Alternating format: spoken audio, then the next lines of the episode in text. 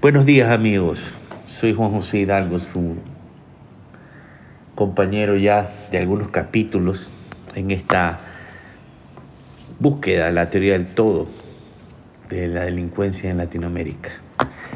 Hoy quisiera hablarles un tema un poco raro, un poco extraño, eh, sobre nuestra mafia, al menos aquí en Ecuador, joven, sin experiencia y sin conocimiento. Nuestra mafia latinoamericana es una mafia nueva, por así decirlo. Nuestro continente o nuestro subcontinente usualmente siempre tuvo problemas políticos, problemas políticos que generaban una violencia a ciertas minorías, por ejemplo, como la indígena, ¿no? Problemas políticos de temas ideológicos, por el comunismo, por, eh, digamos, eh, eh, esta derecha neoliberal que tuvimos entre los años 60 y 70, que provocaba golpes de Estado, quizás la guerrilla, pero nunca tuvimos mafias, nunca tuvimos mafias. Y esto, quien habrá visto la película El Padrino, etcétera, esto estas mafias funcionan en otros países en general los estragos que generan en los nuestros por dos razones. Porque adquieren conocimiento y han aprendido la experiencia. Una de las cosas que aprendió Estados Unidos es la experiencia de la prohibición del licor norteamericano. Es que se dieron cuenta de que lidiar con el problema de prohibiciones, de adicciones o de sustancias prohibidas generó un índice de violencia tremendo en su propio país. Por lo tanto, en lo que se refiere a la prohibición a las drogas, ellos permitieron que estas mafias se instalen y se desarrollen en países sudamericanos para solo preocuparse por el tema del consumo, pero no del combate a las mafias en su territorio. Por eso estas mafias se hicieron fuertes en México, Colombia, etc. ¿La verdad? Eso fue una estrategia.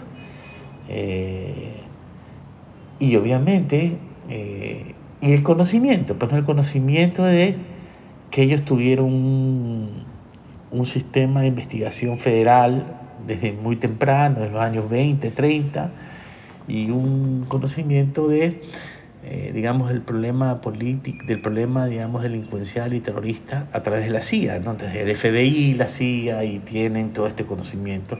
Y han podido determinar, por ejemplo, que las mafias antiguas, como la italiana, ya no se matan como se matan, se mataban en los años 20, en la época de la prohibición, ¿no? y como nos matamos ahora en Latinoamérica con el tema de las drogas.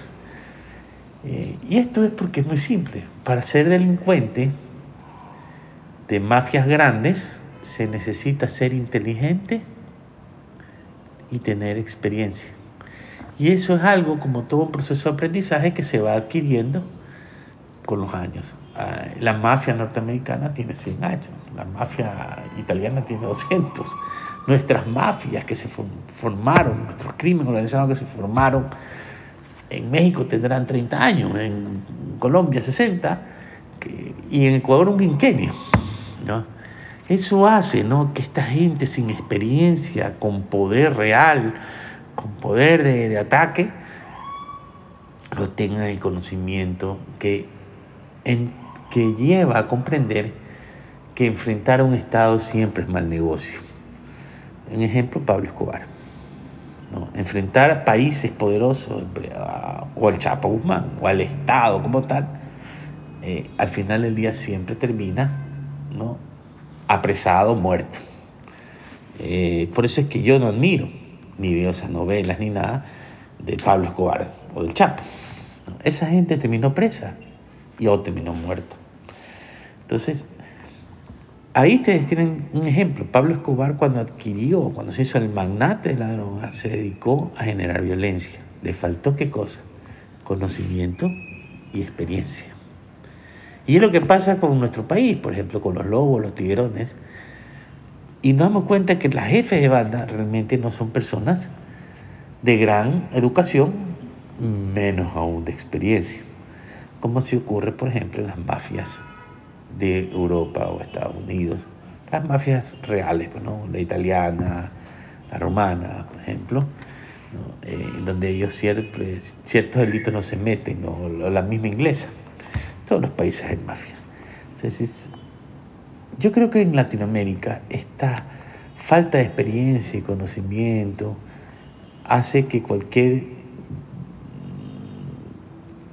poco instruido, poco, poco, decir, no se necesitan muchas cualificaciones, actitudes y méritos para ser jefe de banda, salvo ser violento, por ahí prender vender droga, pero no saben controlar sus sistemas emocionales porque eso proviene de la propia inhibición de la educación. Y eso los haría si, si estuvieran una educación mayor y una experiencia adquirida por mafias antiguas, quizás la violencia en nuestros países no fuera tan bruta, por así decirlo, ni tan cruda. Porque al final del día actúan como terroristas, no como criminales. Y eventualmente los estados latinoamericanos se darán cuenta de esto. Y además actuar de esa forma hace que su actividad sea más odiada, más visible y al ser más visible, más fácil de ser capturado. Eh, tampoco estoy promoviendo la delincuencia, simplemente estoy tratando de explicar por qué es tan violenta y, y, y por qué es tan burda. Yo creo que es porque no hay una escuela, por así decirlo, para aprender a ser criminal con reglas claras, hábitos claros, condicionamientos, claro, como existe la mafia italiana en Estados Unidos, vuelvo a insistir, ni tampoco existe una educación.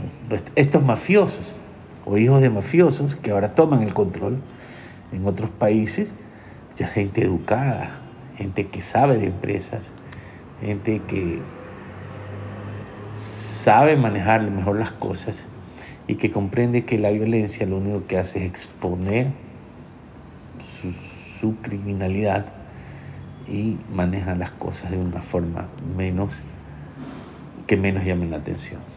Así que para resumir, y creo que me he extendido mucho hoy, para resumir, la violencia en nuestra Latinoamérica creo que es por falta de experiencia en tiempo y falta de educación, porque aquí realmente le cortan la cabeza a un jefe de banda y crecen como mala hierba fácilmente porque no hay muchos requerimientos para ser jefe de banda. bueno, espero que esto les... Y esto pasa en toda Latinoamérica. Eh, espero que este les sirva eh, y podamos ir entendiendo un poco la delincuencia para encontrar soluciones reales. Un abrazo.